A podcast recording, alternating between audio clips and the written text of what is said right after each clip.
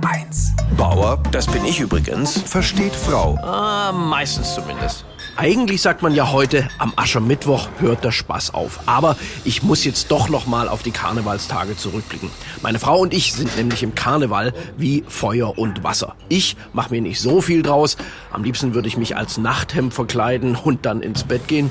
Aber sie lässt es wirklich krachen. Ich sag mal so, meine Frau ist zu 99 Prozent ein Engel, aber dieses eine Prozent, das hat es wirklich in sich. Also wenn die mit ihren Mädels an Karneval unterwegs ist, da geht's echt ab. Ein Alkoholkonsum. Die glühen nicht vor, die fackeln sich ab. Eine ist so hart drauf, die verkleidet sich immer als Dominostein. Sie sagt, wenn sie dann zum Schluss umfällt, passt das super zum Kostüm.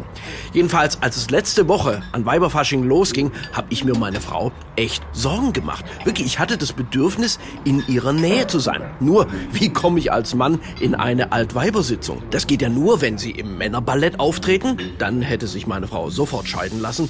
Oder wenn man kellnert. Und ich muss sagen, sie staunte nicht schlecht, als ich mit dem Tablett an ihrem Mädelstisch auftauchte und fragte, du nimmst doch sicher noch einen Wasserschatz. Die war so baff und sagte, ich wusste, dass der Abend übel endet, aber mit dir hätte ich jetzt nicht gerechnet. Und deswegen kann ich den Männern nur raten, wenn ihre Frau mal über die Stränge schlägt, Lassen Sie sie einfach. Spionieren Sie ihr niemals hinterher. Das geht genauso nach hinten los, wie wenn Sie mit dem nassen Lappen eine Steckdose auswischen. Denn was war das Ergebnis? Zur Strafe musste ich all Ihre beschickerten Freundinnen nach Hause fahren. Aber dabei habe ich festgestellt, Hessen am frühen Morgen ist echt schön.